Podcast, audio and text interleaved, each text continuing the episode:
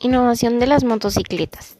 Es un vehículo de dos ruedas impulsados por un motor que acciona la rueda trasera, con una velocidad máxima de 45 km por hora.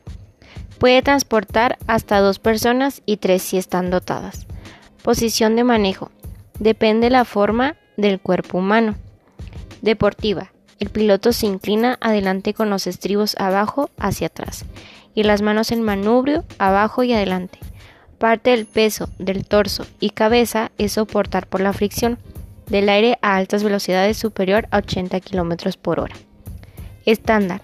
El piloto se mantiene sentado y ligeramente inclinado adelante y los pies abajo en vertical del cuerpo. Crucero.